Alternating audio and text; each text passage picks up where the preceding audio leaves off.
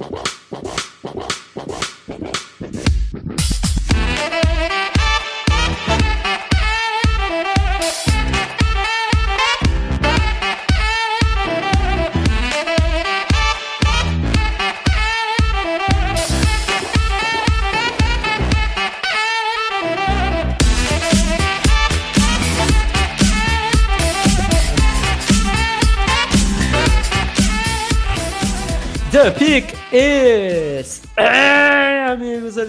Mais um podcast o On The Clock. Eu quase falei exclusivo para assinantes, uh! mas hoje não é, hoje é aberto.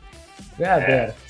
E essa semana, alguns podcasts, né? Tivemos alguns podcasts, gravamos bastante coisas aí fazendo a, a cobertura do, do, do Combine, a melhor cobertura do Combine, como a melhor cobertura do draft, então, em língua portuguesa. Então, é, é o último da semana. Exatamente. Então, Davis, nós temos comentários hoje. Temos é, análise de combine de cornerback e de safety. E temos reviews. Eu vou começar pela review. Antes de você começar qualquer coisa, eu preciso lhe fazer uma pergunta. Me faça. Qual a sua análise ah, de, disso, né? Felipe Prior? Ah, isso ok. Não, eu vou fazer outra também. Não pense que você escapou.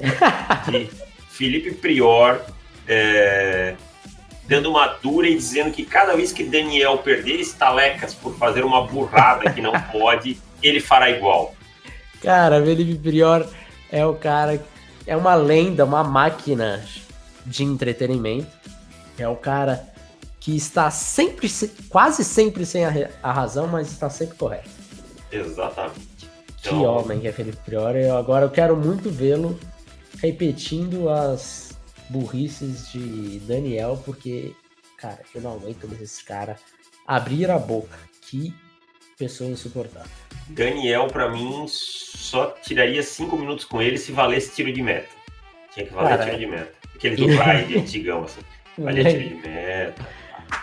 Eu, eu tô querendo fazer uma vaquinha aí de um milhão e meio pro Babu deitar ele na porrada e, e, dar esse um milhão e meio aí pro, pro Babu, porque ele vai ser expulso, mas vai valer a pena. Eu penso igual. Eu penso igual. E agora eu lhe farei outra pergunta. Diga. Que carga, que diabos Marty Hurney tinha na cabeça ao trocar Trey Turner mano a mano com o Bruce Bocun? Ai, Deus, eu não faço ideia. Eu. Todo mundo sabe, pela minha reação no Twitter, o quanto eu adorei essa troca. Mas eu fiquei tentando pensar, chegar numa. Num, num motivo disso. Eu cheguei nos motivos, ainda são motivos esdrúxulos. Mas pelo menos eu consegui chegar em algo na minha cabeça, porque antes não fazia nenhuma ideia. Eu acho que simplesmente Trey Turner não é um jogador que se encaixa no sistema de Joe Brady, porque o, o, o Turner é muito mais um guarde para o jogo terrestre, para gap scheme, também joga bem em, em, zona, mas enfim, ele é um jogador muito melhor terrestre do que ah, no, no jogo aéreo. E talvez isso seja um problema ali pro, pro Brady. E daí que eles fizeram? Foram atrás do Russell Okung para resolver o lado esquerdo que não vai resolver. Assim, se ele jogar, já é alguma coisa, né? Faz tempo que ele não joga. Na verdade, ele acabou de ter uma embolia, embolia pulmonar, teve problemas no coração e falou em se aposentar. Nossa senhora. Então, assim, não é lá um, um, cara que você fala, beleza, tudo bem, foi o nosso guarda, chegou ele e ok, estamos feitos como left tackle. Antes dessa temporada, ele até tem tido uma sequência considerável, assim, né? 2018 ele jogou 15 jogos, 2017 15 jogos, 2016 16 jogos. Faz tempo que ele não joga bem, cara. Vou te falar de quem torceu pro Denver Broncos, faz tempo que o Okung não joga bem. Eu vou te falar uma coisa também. Faz é. tempo que os Panthers não tem um cara é, apenas mediano do nível do Okung. Sim, eu acho que se ele jogar, ele vai ser um upgrade. Mas eu não acho que ele joga. Começa por aí. E não acho que ele está no nível de Trey Turner. E daí é lógico que veio com tudo isso. É, eu até veio entendo. O, o fator, todo fator que envolve uma troca. Que você pensa na idade do cara. Dead cap. E daí você pensa no dead cap, que daí você pensa na qualidade do cara. É, você pensa na saúde e você pensa no valor da posição. Desses cinco são, acho que, os principais, é, as principais pilares para você pensar numa troca. O Kung vence em um, que é o valor da posição. Mas de resto, cara, é uma desgraça, né? Eu não vou nem entrar aqui em salary cap, porque, pelo amor de Deus. Mas enfim, é. eu não sei o que vai acontecer com o meu time. Não sei se vão para o rebuild. Eu estava certo que ia para um rebuild e eu acho que agora vão tentar é, reconstruir e ganhar no primeiro ano, o que é sempre burrice, que é sempre meio. É, sempre dá errado esse tipo de coisa. Mas, enfim, é aquele. É que assim, você falou que ele talvez o Turner não case no sistema, ok, tá aí tudo indo bem. Mas o valor da troca que pesa, Exato, exato. Você poderia ter conseguido um valor bem melhor pelo Turner. Eu tava pensando, por exemplo, quando falou do Turner, eu falei, ó, oh, ok, talvez a gente escolhe uma terceira rodada por ele. Porque isso, o cara tem 26 anos. Isso, tudo bem, ele foi, ele foi uma terceira rodada, mas tem 26 anos. O salário que o, o, salário ia ficar quase todo com os Panthers durante essa troca, então ia ser um valor baixo, ia ser quase como se você gastasse uma terceira rodada nesse draft, pensando como um, um time que quer, que precisa de interior de linha ofensiva, o Turner era um, uma baita solução, uma baita saída para essa classe ruim, sabe? Eu não ia gastar tanto e já ia ter um veterano que ia colocar e não ia se importar mais. Então, realmente o valor foi bem tenebroso. Vai lá, lê a sua review lá que ela. Temos reviews. Temos reviews do. Eu já falei de Alan Miranda aqui. Deixa eu ver. Eu acho que não. Mandou o seguinte: excelente trabalho, como sempre, de vocês dois. A ideia do Felipe foi sensacional no Twitter. Não sei como teve saco para isso, mas parabéns pelas ideias e, pela execução. Nossa, eu acho que faz tempo que eu não leio review, né? Eu, eu acho que isso foi do mock comunitário. Faz tempo, faz tempo. Faz tempo. Ele mandou, não viu o jogo do Corinthians. Ah, olha aí, é nessa época ainda. Então vou trazer de volta este assunto que você tanto gosta. Mas mereceu a eliminação. Jogaram bem o segundo jogo, mas perderam a classificação no primeiro. Agora vamos falar de coisa boa? Você já tá falando, né, Itar? É, sim, legal. O, que, o que vocês acham do cornerback Amik Robertson e CJ Henderson? Cara, o, o Amik Robinson é um, Robertson é um cara que está crescendo muito nas, nas birds nos últimos dias. Eu, particularmente, não vi muita coisa especial. É um cara assim que até me mostrou um, uma boa explosão no tape, uma boa mudança de direção, mas nada assim que, que me fizesse, ah, olha só, Mick Robertson. Não entendi muito esse hype no, no final da temporada aí por ele. É um cara pequeno, um cara de é, 5'8", possivelmente vai jogar mais no, no slot, tal, como níquel, esse tipo de coisa. Quem é o outro que ele pediu? O CJ Henderson, né? CJ Henderson. O CJ a gente vai falar daqui a pouco sobre ele, então eu vou guardar essa resposta para daqui a pouco. E o que mais que nós temos aqui? Queria saber a opinião de vocês sobre o Ed e Eturo Grossmatos, último Tyler Biadas. Um abraço, Eitaro por aqui, e mandou um emojizinho de um mago. Eitaro o mago. Eitaro Valdívia. Eitaro Valdívia. É, e Etur Gross Matos é um jogador com bastante potencial, porém ainda muita coisa para desenvolver, eu diria. Mas nessa classe de edge rushers que a gente não tem grandes edge rushers de topo e nem de meio, para falar a verdade, ele vai acabar saindo possivelmente na primeira rodada com certa tranquilidade, né? Então é cara ele não terminou o combine, não fez tudo e tal, mas acabou fazendo o vertical jump e o broad jump, foi bem nos dois. Então, pelo menos ali mostrou o, a explosão dele, que de fato a gente sabia que ele tinha, mas ele tecnicamente ainda precisa desenvolver mais. Então, é um jogador que ele não é tão atlético como, por exemplo, Marcos Davenport era. É. E eu acho que ele possui as as mesmas limitações técnicas do Davenport.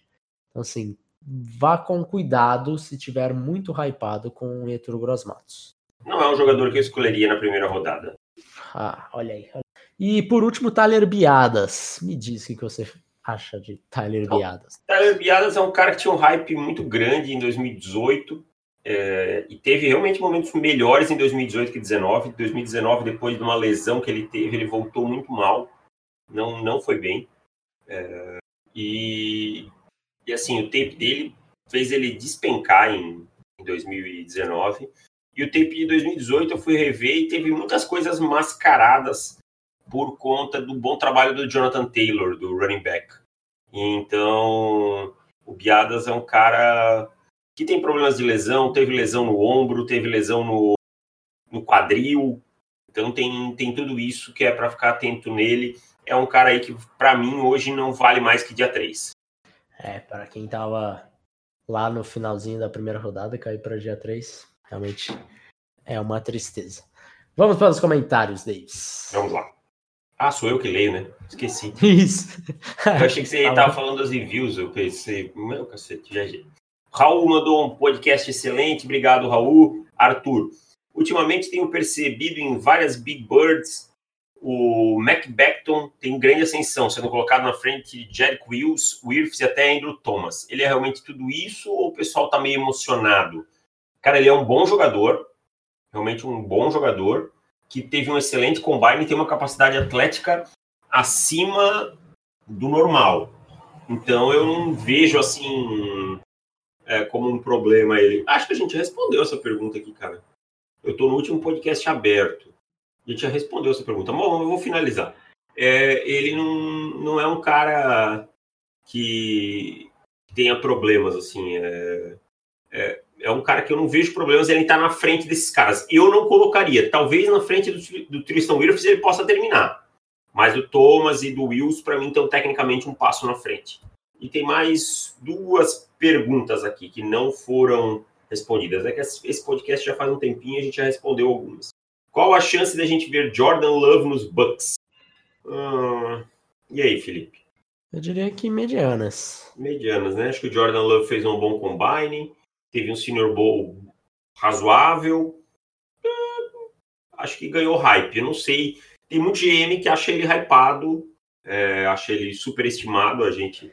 É, a gente entrou massas, no né? ponto, é, a gente chegou no ponto do smokescreen, o smokescreen é. ou não, não sabemos porque gosto é, é igual bunda, mas chegamos no ponto de ver Justin Herbert e, e Jordan Love e alguns GMs falando que preferem o Jordan Love. Então, por exemplo, os Bucks, se isso de fato for verdade, eles teriam que dar trade up. Olha só, quem diria?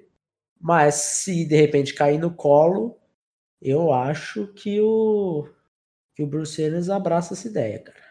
Então, vai, vai, muita coisa vai depender do que acontecer agora no, na free agency, né? A gente ainda, ainda não, não sabe muito bem, tá muito difícil de dizer para onde cada jogador vai e tal. E por último, uma pergunta do Sandro. Boa noite, mestres. Uma pergunta. O fato dos Redskins terem escolhido três DL Edge na primeira rodada dos últimos três drafts, Jonathan Allen, Deron Payne e Montez Sweat, pode fazer com que eles decidam focar em outra posição e não selecionarem Chase Young? Aí ele bota em parênteses o que seria um erro para mim. Eu não sei, cara. Eu acho que eu não vejo problemas em selecionar o Chase Young. Primeiro, o Montesueta ele não é aquele Ed 1, né?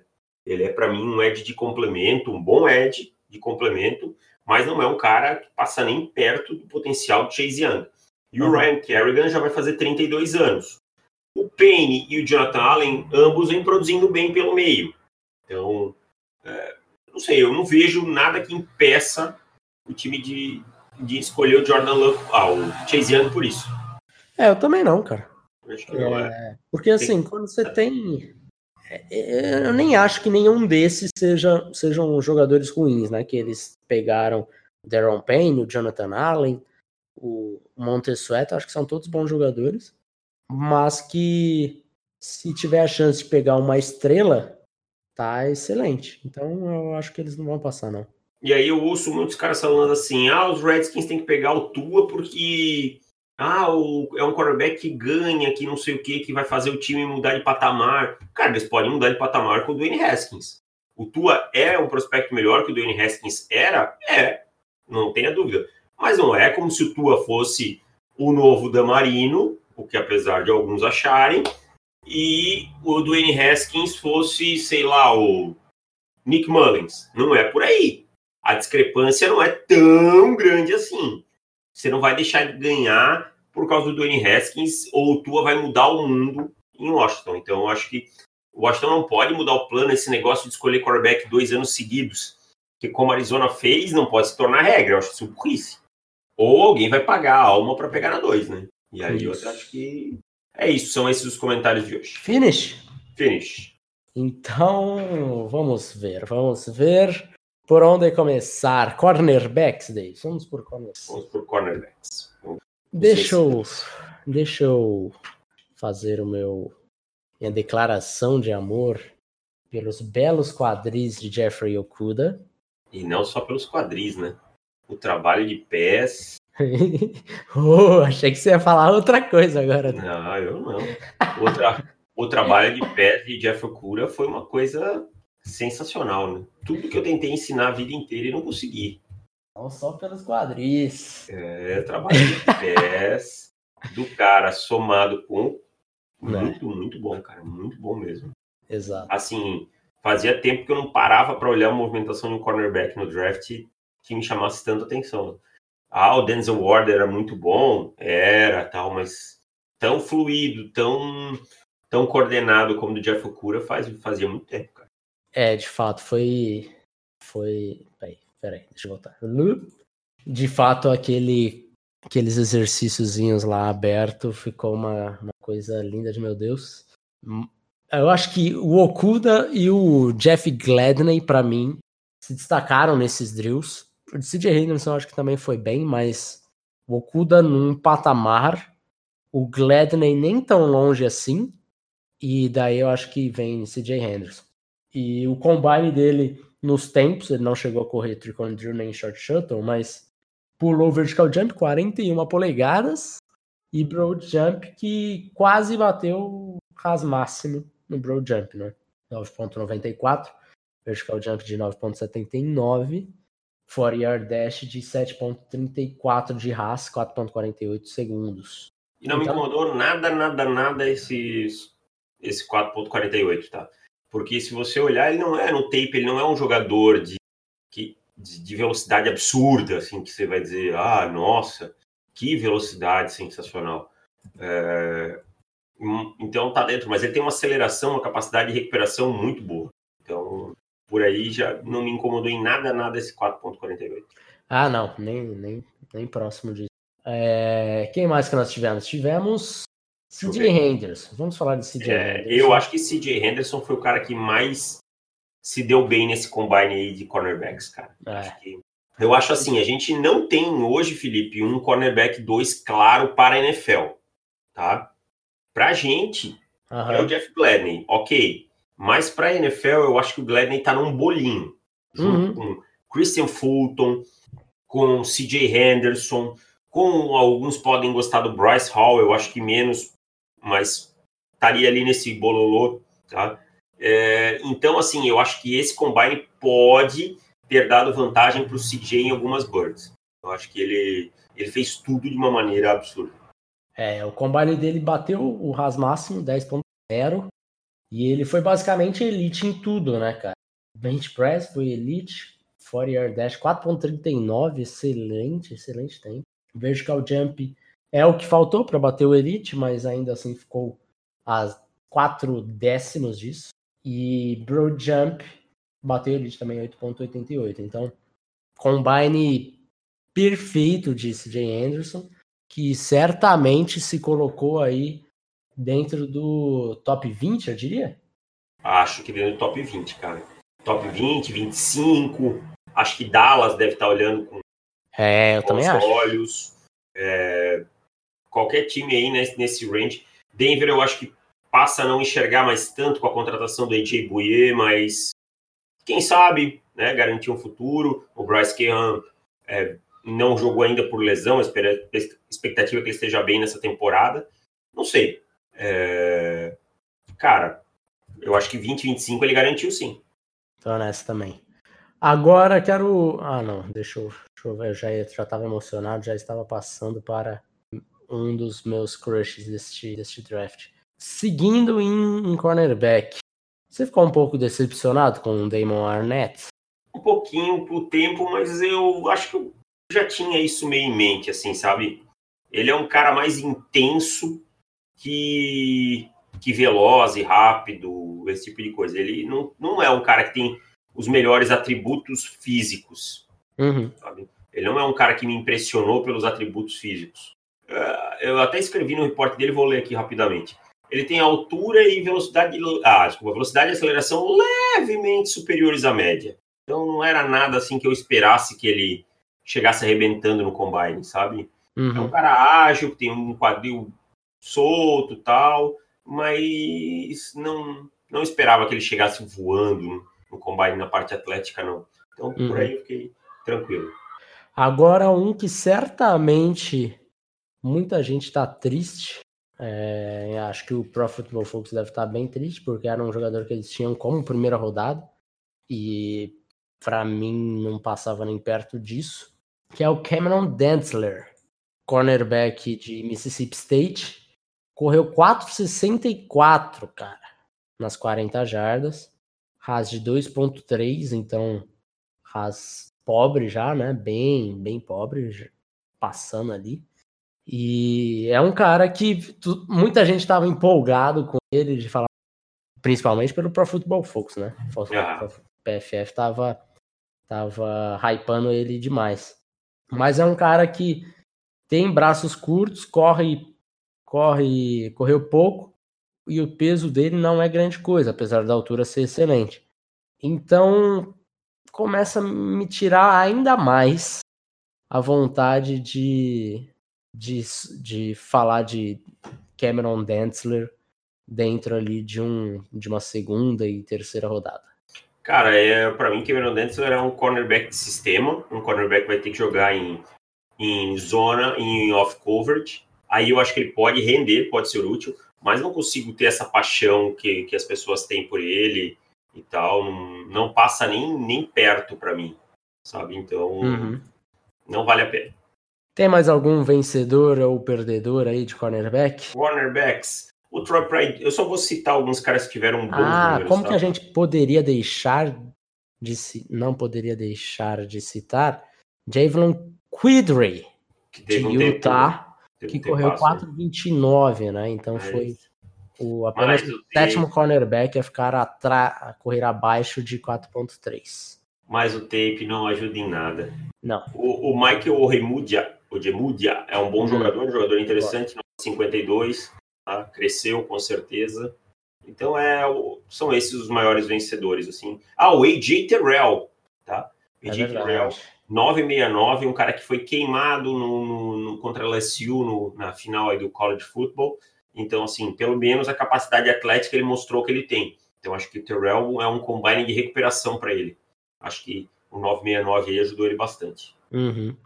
O Ojemude é um cara que, para quem precisa um cornerback atlético com bons atributos físicos e boa distribuição corporal no seu no CB para marcar Mike Evans da vida e esse tipo de monstro, AJ Green e tal, tal, tal, ele talvez seja uma boa, uma boa saída.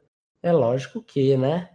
A diferença é brutal técnica, mas não estou querendo falar do Mike Evans ou do Julio Jones em específico, mas wide receivers deste porte. Ah, o Noah Igbinogene. Bom jogador. Igbinogene, de Auburn, também foi, foi bem. E é um jogador que eu gosto mais já. E, e o ras dele e o combine de forma geral também foi muito bom. Também gosto dele, é um jogador interessante. Auburn todo ano aparece com um cornerback muito rápido no final do processo. Já notou isso aí? É verdade. Pode, pode notar. É verdade. Quase sempre se pagam assim. Não, não tem cornerbacks excelentes. É. Mas... Jamel Dean foi um, né? Foi o último, né? Jamel Dean, que tá, tá se tornando um bom cornerback, evoluiu bastante. Carlton Davis também é mais outro. Ah, o Carlton Davis, tá tentando lembrar do nome do outro. É, exato. Safeties, Davis. Safeties. Cara, para mim, Daniel Thomas de Auburn é uma surpresa, mas é um jogador assim que não vai. Mas os dois grandes vencedores é o Jeremy Chin e o Kyle Duggar, né?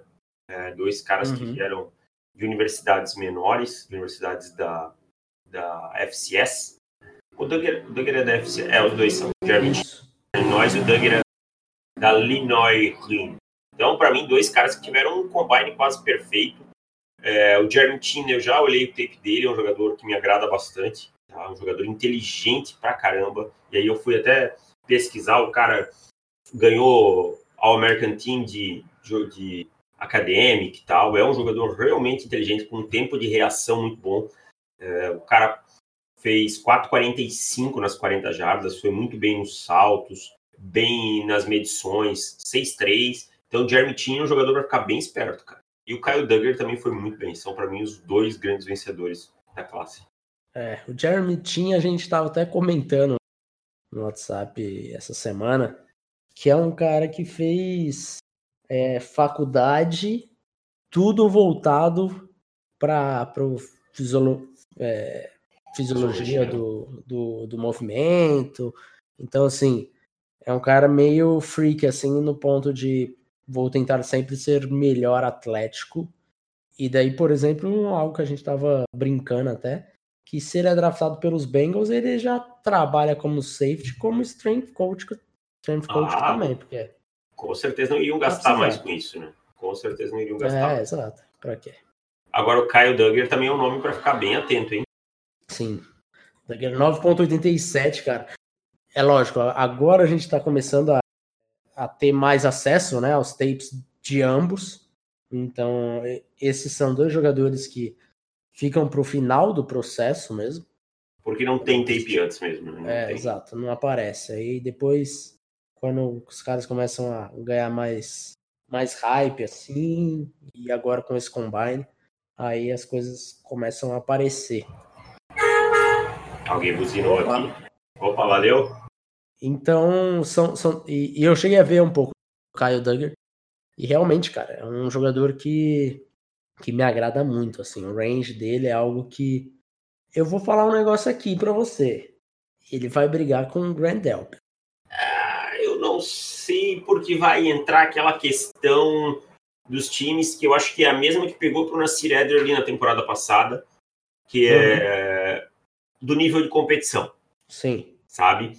É, o Nasir Eder, que inclusive não jogou muito na primeira temporada, mas foi muito elogiado como... É, ele chegou a se machucar, né? É, se machucou, mas foi muito elogiado pela evolução no, nos treinos, né? Então, não, não sei se vai rolar pegar antes do Delpit. Acho que o, o pedigree do Delpit de ser da LSU, jogar na SC, campeão, campeão universitário, um cara que tem um bom tempo de 2018, que o maior problema é o tackle, né? Eu acho que, que alguns times podem não levar isso tanto em conta, tem coordenador defensivo que a gente sabe que para um safety single high não vai levar isso tanto em conta. Eu acho que não vai chegar a esse ponto. Mas eu entendo a tua lógica e pode ter time apaixonado no Kyle Duggar também. Concordo, concordo nesse ponto. Outro cara que também foi muito bem e que você é fã, Anthony Win Antoine Winfield. Anthony Winfield é um cara que é uma pena não ter é, a não ser maior, esse tipo de coisa. É um jogador uhum. dinâmico, um cara, um playmaker, é, um cara que, que, assim, vai fazer grandes jogadas na NFL. É isso que eu quero dizer. Ele, ele é um cara que vai aparecer em alguns momentos importantes. Ele fez isso jogando por Minnesota. Ele tem algumas deficiências na cobertura, no processamento do jogo. É um cara que arrisca às vezes demais. Isso é uma coisa que na NFL costuma cobrar caro. Ele vai ter que desenvolver uma disciplina mental melhor mas é um jogador que eu gosto bastante. É um cara que, assim, não vai ser o seu single high, tá? Mas uhum. pode jogar em muitas coberturas split, pode jogar é, mais próximo do box, pode jogar como níquel. Então é um jogador de um valor bem interessante para mim, para metade do dia 2 em diante. O que mais que nós temos? Ashton, Ashton Davis não participou do combine, que é uma pena, queria muito vê-lo.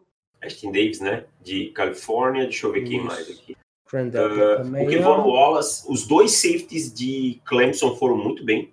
O, que é Wallace... bizarro, porque o Tanner Mills parece que se move como uma é. velha de 60 anos. Ele vai lá e corre um espetáculo, não? Quanto ele correu? É, 4,43, eu acho. Uma coisa é, assim. então. O Tanner Mills é um cara que ele tem que fazer uma transição para linebacker. Tá? É a melhor chance dele. 4,41 foi. É a melhor chance dele ele fazer uma transição para linebacker e, e tentar jogar ali. E com certeza vai ter. É um cara de uma ética de trabalho muito elogiada. É um cara que provavelmente vai contribuir, contribuir em special teams e tal. Então tem tudo isso. Então eu acho assim, não teve um grande perdedor nessa classe de safeties, né? Eu acho que uhum. eu esperava um pouquinho mais do Alohi Gilman de Notre Dame, 564, achei que foi fraco. Mas os outros nomes, assim, nada que, que mude a, a cotação do, do dólar, diríamos. Um dos outros tops, Xavier McKinney, correu 4,64, correu um pouquinho acima, mas... Sentiu a perna, né? Sentiu, né? Então a gente imagina que no Pro Day ele vai, vai correr 4,5 alguma coisa, que já tá muito bom. Então, não, nada, nada me preocupa. Por enquanto, segue sendo aí safety 1 da classe, ao meu ver. Vamos ver se no final das contas, no frigir dos ovos, se manterá assim. Ah, eu acho que sim, cara. Acho que é difícil tirar do McKinney nesse momento. É... Primeiro porque ele é, é um cara muito jogou muito bem em todas as partidas, foi muito regular durante a temporada o tape dele, sabe? E ele ele lidou com as dificuldades dele de uma maneira muito interessante. É, como eu posso te dizer assim, ele era um cara que do tape do ano anterior, para mim, ele tinha muitos problemas com o jogo corrido em 2018. E ele é um cara que mostrou essa evolução. Ele foi um cara bom jogando dentro do box e com uma Alabama que, como há muito tempo eu não via fragilizada dentro do box, com uma linha defensiva que não era a oitava maravilha do mundo e com um corpo de linebackers desfalcado. Então, acho que isso aí vai pesar muito na avaliação de Xavier McKinney. Felipe? Mais algum, Davis? Estou procurando aqui. Não, acho que não.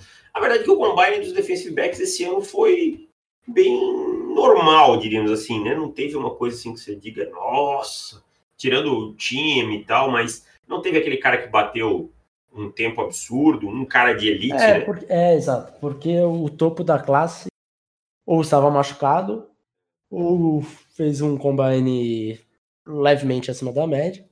Ninguém despencou, né? É, ninguém despencou. Mas ainda assim, acho que é uma classe com certa profundidade, assim, principalmente. Eu acho que a diferença entre o safety 1 e o safety 5 talvez seja uma das menores diferenças se você pegar qualquer outra posição, assim, a primeira ao quinto. Ao quinto é, tipo, é só fazer o. Só talvez o Tyrene seja assim todos são ruins. Aí diferença, diferença é que é tudo lá por baixo. Né? É. Eu não vejo assim, falando de Tyrene, não vejo nenhum Tyrene saindo antes do, da, da, terceira rodada. Talvez depois dali da pique 50, 55, alguém arrisca. Muito acima disso, cara. Eu acho que o meu garoto vai acabar saindo por aí. Ah, eu não acho que alguém vai dar um. Vai dar um 64. É. Ah, tá. Mas eu acho que ninguém vai dar um tiro antes disso daí, não. Por mais que tenha gostado do tape do Troutman e tal, acho que ninguém dá um tiro antes, não.